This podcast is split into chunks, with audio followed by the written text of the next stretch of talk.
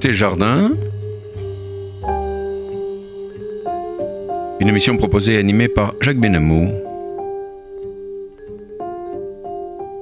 Notre ingénieur du son, Monsieur David Elbaz. Bonjour et bienvenue à nos auditeurs de Côté Jardin sur RCJ 94.8 sur Bande FM. J'ai l'immense plaisir d'accueillir aujourd'hui un comédien au talent extraordinaire, Jérôme Kircher, à l'occasion du spectacle Le Monde d'hier de Stéphane Zweig, qu'il interprète au Théâtre des Mathurins à Paris. Jérôme Kircher, bonjour. Bonjour Jacques. Jérôme Kircher, vous êtes un comédien de théâtre, enfin c'est ce que l'on dit, et puis moi en tout cas je l'ai constaté, réputé. Après euh, être sorti du Conservatoire national supérieur d'art dramatique, où vous avez été l'élève des plus grands comme Michel Bouquet, Gérard Dessart, Bernard Dor, c'est pas peu dire. Vous avez commencé votre carrière en 86 au cinéma dans le court-métrage Le Train de l'Aurore de Laurent Jaoui. Vous avez depuis tourné dans plusieurs séries pour la télévision et joué les plus grands textes euh, et rôles sous la direction de Patrice Chéreau, Jean-Pierre Vincent, André Angel, Denis Podalides, entre autres, et vous avez été nommé trois fois au Molière. Ouais, mais j'ai raté les trois fois. Euh, Mais oui, mais c'est pas grave, vous avez quand même été nommé, vous avez été remarqué quand même. À l'heure actuelle, vous interprétez aux têtes des Mathurins le monde d'hier. C'est un texte dans lequel Stéphane Zweig retrace les 50 années au cours desquelles l'Europe a basculé dans la plus effroyable tragédie, celle du nazisme.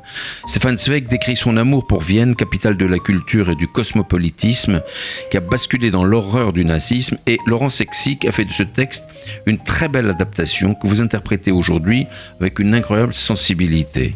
Je pèse mes mots car le spectateur a le sentiment que vous n'êtes pas l'interprète de Stéphane Zweig, mais que vous êtes Stéphane Zweig lui-même. Vous avez du reste mis en scène ce spectacle vous-même avec Patrice Pinault.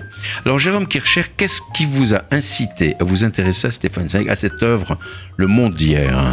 Alors en fait, ce, ce livre, euh, moi je l'avais lu quand j'étais jeune, quand j'avais 20 ans, j'avais été, euh, j'avais été vraiment choqué par ce livre. Enfin, c'était pour moi un- un- presque trop fort à mon âge de lire ça. Et euh, il y a peu de temps, Stéphane Engelbert, le directeur du théâtre des Mathurins, euh, s'est dit qu'il fallait, le, le- il fallait donner cette parole maintenant, en ce moment, Oui. et rapidement. Il m'a dit ça fin décembre. et, et il, avait, il avait bien raison. Ouais, bah ouais. On va en reparler tout à l'heure justement. Alors qui était Stéphane Zweig? Parce que vous êtes intéressé au personnage, hein Euh, son enfance, alors. Stéphane Zweig, c'est un, c'est un Viennois, Oui. un, un juif viennois de la, de la grande époque où tous les juifs viennois venaient de Galicie, de Bohème, de Bessarabie, se réunissaient là et trouvaient là un, un refuge euh, et, et apportaient leur, leur richesse culturelle à une espèce de vieille tradition autrichienne un peu. Et donc, c'était, il, il en parle comme d'un âge d'or, c'est-à-dire euh, il y avait des écrivains, des musiciens, on peut, on peut en citer 10, 20, Bien Schoenberg, Schnitzler, Bah, Freud. Mahler, enfin tous, ils étaient tous là, quoi. Il dit à un moment, le, le- le- les yeux du monde étaient tournés vers le Prater grâce, Oui. grâce à ces, grâce à ces, à ces personnalités euh, artistiques immenses, Oui. qui s'attendaient pas du tout à ce qui allait se passer après. Bah, bah, évidemment, évidemment. Euh, donc, euh, Zweig était quand même un autodidacte, on dit. Il, est- il était, on dit qu'il a été à l'université hors les murs, quoi. C'était un...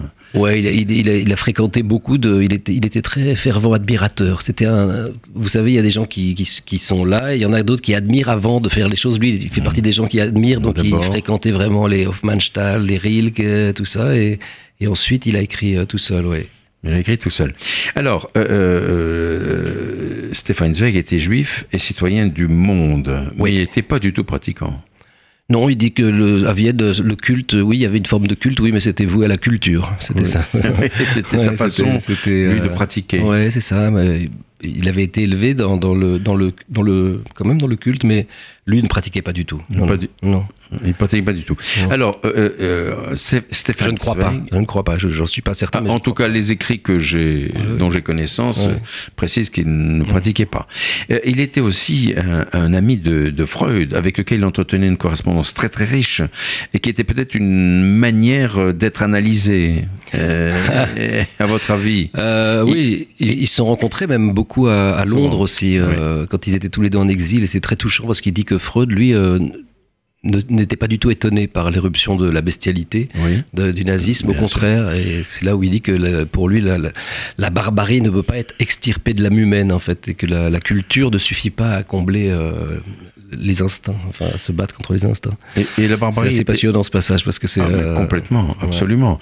Mais euh, Stéphane Zweig était, était-il psychologiquement instable?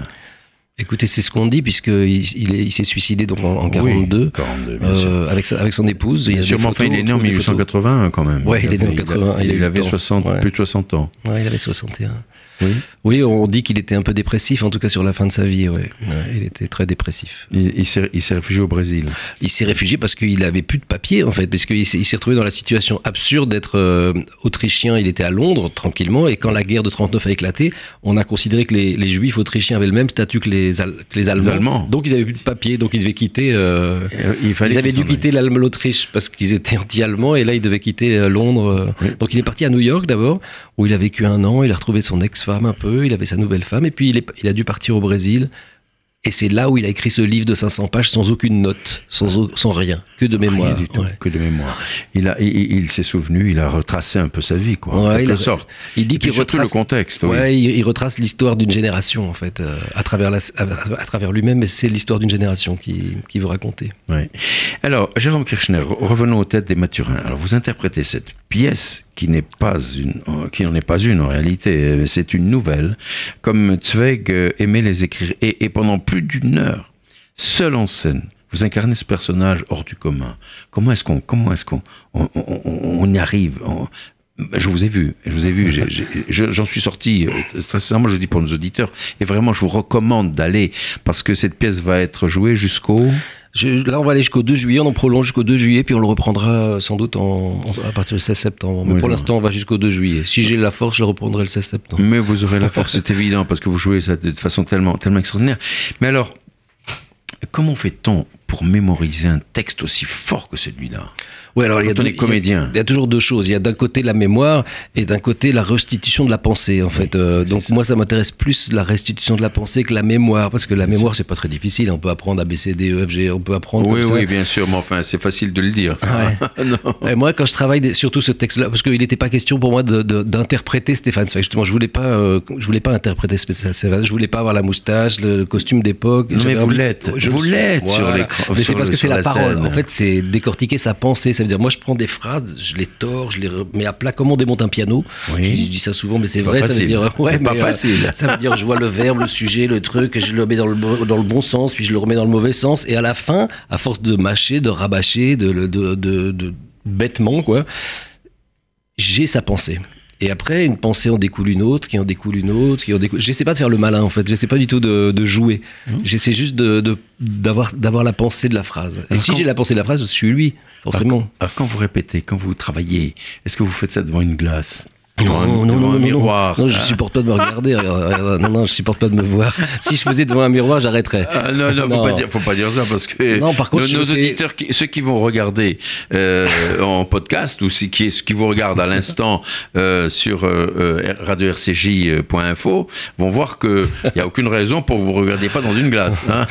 Non, mais par contre, je le, peux le travailler sous la douche, ou en faisant la cuisine, ou en, Ah oui. en m'occupant de ma, ma- ma- mon potager, ou de Oui. ça. j'a- J'adore, j'adore que la pensée soit un moment plus, plus en adéquation avec mes gestes. C'est-à-dire, euh, en faisant la cuisine, j'adore redire mon texte, par exemple.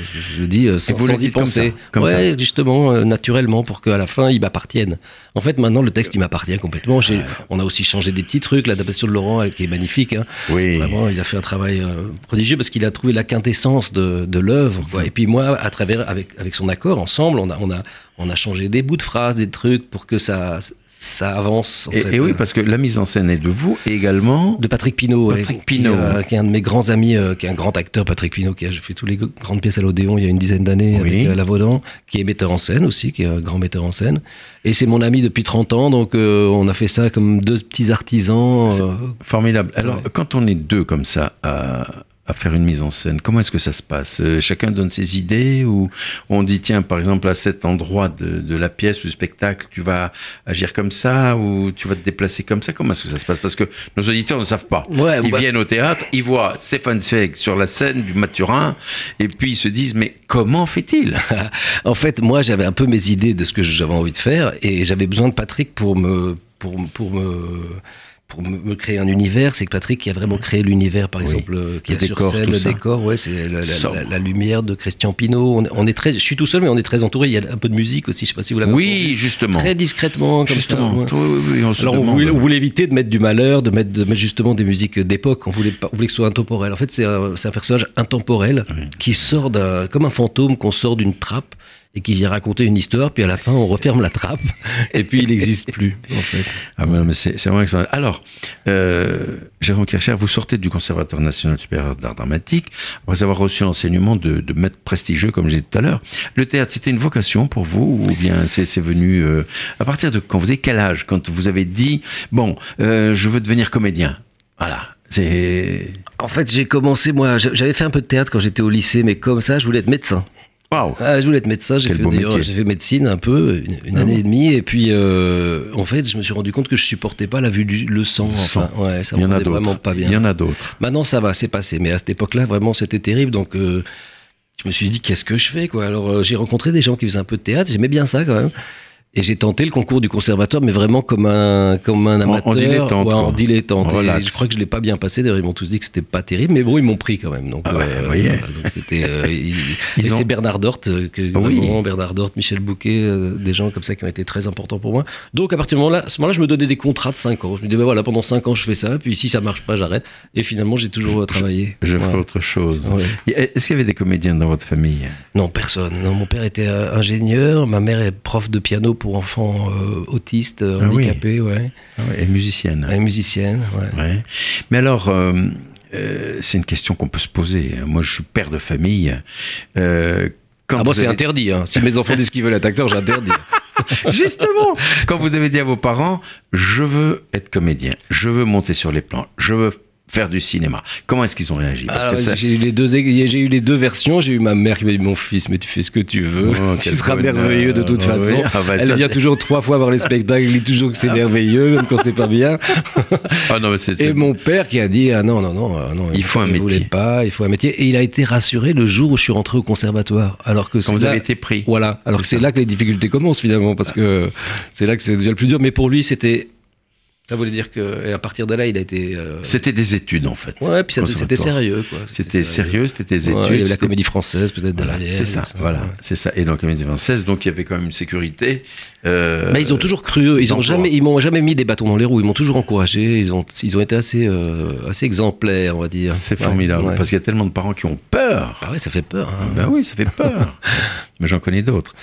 Alors, est-ce que vous vous souvenez de votre première expérience au théâtre? Première, première fois que vous êtes monté sur les planches En cours, vous voulez dire ou en scène? En scène. En Alors- scène pour le public. Voilà. Bah, moi, je me rappelle de mon premier spectacle professionnel où j'ai gagné de l'argent. Oui, déjà. C'est ça, voilà. C'était, j'ai eu la chance de rencontrer euh, Patrice Chéreau donc euh, Oui. à la fin du conservatoire et on a fait le Hamlet de Chéreau avec Gérard de Sarthe donc euh, Wow. qui faisait le Hamlet et donc on a été dans le monde entier et on a joué à Moscou, en toute la Russie, en, en- en Amérique donc vraiment alors là je pouvais pas tomber mieux quoi j'imagine là c'était comme, Démarrer un- comme ouais, ça, ouais, mais c'était attends. comme un- une année supplémentaire de cours quand je voyais ces grands il y avait Nada Strankar il y avait Vladimir Yordanov il y avait euh, il y avait des acteurs magnifiques euh, et puis voir Chéreau travailler pendant une année ça fait euh, c'est comme 10 ans d'école quoi en fait ouais, ça on- fait la même chose apprend, on apprend ce, ouais. ce sont des comédiens hors du commun. ouais ouais, Il y en- Il y, en a un que j'aime particulièrement, c'est Michel Bouquet. ah bah oui c'était comment il, il était, il était professeur C'était mon prof, et d'ailleurs, ils ressortent ces disques-là en ce moment. Ils ont enregistré nos, nos cours, justement notre année où, où j'étais son élève, Oui. et ça sort en disque en ce moment, mais j'ai pas les références, mais c'est absolument prodigieux à écouter. C'est les cours de Michel Bouquet à notre classe, justement. Il y, a- comment il y avait Denis Podalides, Oui. il y avait Eric Elmos Nino, il y avait une belle Vous- euh, vous dans êtes ma la- classe. la même ouais, la génération, même, la même classe, ouais. Oui. euh, Anne Brochet, euh, toute, toute, toute Anne une Brochet, bande comme ça. Patrick Pinot. Et donc, euh, bon, Michel, il a, bon, en dehors du bonhomme qui est passionnant, il avait une qualité, moi, qui m'a vraiment marqué, c'est que quand il pouvait regarder 15 fois une scène d'un élève, Oui. et toujours avec un sourire d'enfant. Ouais. C'est-à-dire, il avait, il était toujours euh, Émerveillé. émerveillé, comme si c'était la première fois qu'il voyait quelque chose. Oui, oui. Alors que les profs, en général, au bout de 3-4 fois, ils en ont un peu marre, quoi, de voir un, un élève qui annonce son texte. Et lui, non, il était toujours content, très présent, et du coup, il disait toujours des choses très intéressantes, mais toujours positives. C'est un, un, un, comédien prodigieux. Ah, oui, oui, oui, Il joue encore en ce moment. Il joue en ce moment même. Peut-être hein. Berthaud. Exactement, le roi Summer, non, je crois, c'est oui, ça euh, je crois. Il, il, a quel âge Non, c'est pas le roi Summer, c'est, euh, je sais plus ce que c'est. Il a quel âge euh, maintenant il, a, je pense qu'il a 92, non Quelque chose comme ça. Et donc ça prouve que le théâtre conserve. J'ai joué aussi avec euh, Michel Piccoli, le roi Lear, ah, à l'Odéon. Et je jouais Edgar et lui, le roi Lear. Et il avait 80 ans et c'est des monstres d'acteurs, quoi. C'est des gens qui ont traversé comme ça tout le siècle, qui, ont, qui ont, vu passer des grands metteurs en scène, des mauvais metteurs en scène. Ils ont traversé ça comme des, ouais, tout droit. des rochers. Ouais. Tout droit, c'est quand même formidable. Donc, ils ont, bon, euh, Michel Bouquet, 92 ans, Michel Piccoli, euh, euh, 90. 90, ouais. oui, ça prouve que le théâtre conserve. ouais. Donc vous enfin, avez, ils sont plus si nombreux que ça. Donc vous avez de, de, très longues années devant ça. vous, et il y aura vrai. toujours des rôles, puisque ben, même... à n'importe quel âge il y a des rôles. Michel Bouquet disait, il m'avait même dit, euh, ce qui compte dans ce métier, c'est de durer. Parce oui. qu'au début, on est plein à avoir 20 ans, des acteurs de 20 ans qui sont très doués. À 30 ans, il y en a un petit peu moins. À 40, il y en a un peu moins. À 50, vous, il y en a moins. Et à 60, c'est la voie royale. On, ouais. on est tranquille. Alors, vous êtes aujourd'hui un comédien reconnu. Et, et, le rôle de Stéphane Zweig, que vous interprétez si brillamment, est un rôle, je présume, très lourd à porter. Vous vivez avec alors. Avez-vous déjà eu l'occasion de jouer des comédies, par exemple, ah oui. en, dehors de, en dehors de ça Est-ce que vous aimez, vous? Ouais, moi j'adore. Un comédien peut tout jouer en fait. Moi j'ai jamais joué des vraies franches comédies, mais quand même j'ai joué des spectacles où, où, les gens riaient beaucoup, donc oui. euh, on peut appeler ça des comédies. Mais moi j'ai toujours besoin qu'il y ait du sens quand même euh, pour jouer quelque chose, c'est-à-dire j'ai besoin qu'il y ait un sens. Alors il y a des comédies qui ont du sens, et que oui. c'est les meilleures. Hein. Oui. Je, je, pense à Marivaux, euh, on rit pendant une heure et demie, puis on se rend compte qu'il s'est passé quand même des choses très fortes. Quoi. Bah oui, c'est vrai. Et, mais, mais moi j'ai besoin pour jouer quelque chose d'avoir de, de, me sentir à ma place, c'est-à-dire de, de que ça ait un sens pour les gens qui l'écoutent, que ça puisse, qu'ils puissent sortir de la salle un peu différent de quand ils rentrent. Mais oui, mais c'est, c'est pas de la prétention, ça arrive rarement. Hein, non, non, mais attendez, c'est ce qui se passe actuellement au théâtre des Mathurins, ouais, ouais, tous les jours à 19h. Du, du, c'est du, du, mardi au du samedi mardi au dimanche. Au dimanche. Le dimanche, c'est à 15h. Dimanche, c'est à 15h. C'est extraordinaire. Alors, on va revenir à, à Stéphane Zweig, si vous le voulez bien. Son œuvre laisse apparaître un homme qui vivait heureux, dans une Vienne du début du XXe siècle, baignante dans une soif de vie, de connaissances, d'art et de plaisir, mais aussi touchée par la souffrance des jeunes soldats tués lors de la Première Guerre mondiale. Il fait aussi un visionnaire, hein, il faut le dire, face à la montée des nationalismes en Europe, et d'aucuns disent que cette période euh, préfigure celle que nous vivons aujourd'hui avec la montée des intégrismes et du radicalisme. Qu'est-ce que vous en pensez, vous? Est-ce que vous arrivez, vous, quand vous... Bien entendu, vous êtes dans le siècle, vous êtes dans la vie, vous écoutez un petit peu les infos, vous savez tout ce qui se passe, les événements, etc. Cet intégrisme, ce radicalisme, est-ce que vous qui, qui qui êtes rentré dans la peau de Stéphane Zweig, euh, vous sentez le danger, un danger euh... Oui, je ne vais pas parler à, sa place que je ne connais pas assez bien, mais à par contre, à la mienne, ce qui est sûr, c'est que hier, par exemple, quand j'ai joué hier, tout le, il y a tout un passage où j'annonce que le parti d'extrême droite euh, oui, en Autriche prend le pouvoir. En... C'est pas sûr encore, on le saura à euh, 5 non, heures. mais à l'époque, c'était ah, oui. sûr, il est devenu maire de Vienne en, ah, oui, 1904, je crois. Ah oui, oui, c'est ça, à l'époque. En 1890, maire de Vienne, un fasciste, Karl Luger, le beau Karl, il dit comment oui. qui, a, qui a été vraiment le, le, le, le prémisse d'Hitler. Hitler a, lui, a tout, lui a tout piqué, euh, l'antisémitisme, euh, il, il, a pris toutes ses idées. Et ben, il a été euh, nommé officiellement maire de Vienne pendant 12 ans jusqu'à la guerre, jusqu'à la guerre de 14. Ouais, ouais. Donc évidemment, hier, quand je, avec l'élection, enfin hier, je sais pas quand c'était, le, oui, dimanche. Oui, c'était hier. Ouais, c'était hier. Et, et, et, on attend les résultats et, et ils sont au coude à coude, comme dit. Et bon, il euh, n'y a pas que l'Autriche, il y a la, la, Hongrie, il y a la, la, la Pologne, il y a tous ces pays quand même, la, Croatie, euh, ouais, enfin, il y a 5-6 pays hein, qui, qui, qui, sont en train de faire un espèce de bloc quand même d'extrême bah, droite très dangereux. C'est-à-dire qu'ils ont, ils ont peur un peu euh, de, de, de, de l'immigration euh, islamique. Voilà, c'est en ça qu'on peut, c'est pas comparable peut-être avec l'époque, hein, mais euh, je sais pas ce qu'on peut comparer, pas comparer. Je sais que les spectateurs voient des rapprochements entre ce que je dis, ce que Zweig dit et oui, ce qu'ils vivent. Mais moi, je ne sais pas à quel point on peut les faire. C'est vrai que c'est aussi toute cette espèce de, de, de, flux de flux de population comme ça qui, qui sont obligés de partir. Euh, qui sont obligés de partir parce que le, ils ont plus le droit de vivre chez eux, juste ils ont plus le droit d'exister. Oui. Bon, ça rappelle, hein, même si c'est pas pour les mêmes raisons ou tout ça, mais enfin bon, ouais, c'est. Euh, Bien sûr, on, on- on peut faire. On peut La place de l'artiste dans la société aussi, c'est-à-dire, euh, il en parle beaucoup dans le spectacle. Euh, Est-ce que maintenant un artiste peut vraiment exprimer des choses ou est-ce qu'il n'est pas obligé d'être dans la moquerie ou dans le, dans Tout le, à fait. Oui, tout dans à le fait. second degré ou ouais, ouais. Dans la parodie. la parodie ouais. Ah oui. Mais l'artiste aujourd'hui est quand même un citoyen, un homme dans la cité, qui vit dans la cité. Il a, il a parfaitement le droit de s'exprimer, de donner son, son opinion. Ouais, en France, oui. Oui, En, France, oui. En France, je crois, oui. Bien sûr. Ouais, bien sûr. et- Est-ce qu'il doit le faire? Parce que vous avez aujourd'hui des grands comédiens, des gens qu'on connaît, etc., qui prennent parti, par exemple, pour les sans-papiers, pour euh, l'immigration, pour, vous voyez, tout ça. Est-ce que euh, c'est normal qu'ils le fassent Et, et s'ils le font, euh, bon, est-ce qu'on peut le reprocher? Bah, non, moi je pense que c'est normal qu'on se- on s'exprime, qu'on soit comédien, musicien ou euh, on n'est pas obligé d'être un homme politique pour donner son avis. Moi je pense qu'il faut s'engager. Au contraire, il faut, il faut. C'est important en ce moment de s'engager euh, contre. euh, si on croit à quelque chose, de, y a un moment où jamais de le faire, c'est maintenant. J'ai l'impression. Par contre, on n'est pas obligé de croire la personne qui, dit ça, mais c'est important de s'engager. c'est important de parler. Il y, a- quand même, il se passe des tas de choses terribles en ce moment. Parce que les comédiens ont une voix qui porte en général, y compris dans le monde, euh, dans le citoyen. Hum. Vous voyez, c'est Ouais, ça. ouais. De façon plus légère, Jérôme Kircher, vous êtes l'époux de cette merveilleuse comédienne qui est Irène Jacob. Ah oui, j'ai une grande chance. Alors, euh, oui, non, mais c'est une comédienne extraordinaire. Moi, euh, je crois qu'elle fait l'unanimité, hein, euh, dans le public tout au moins. hein.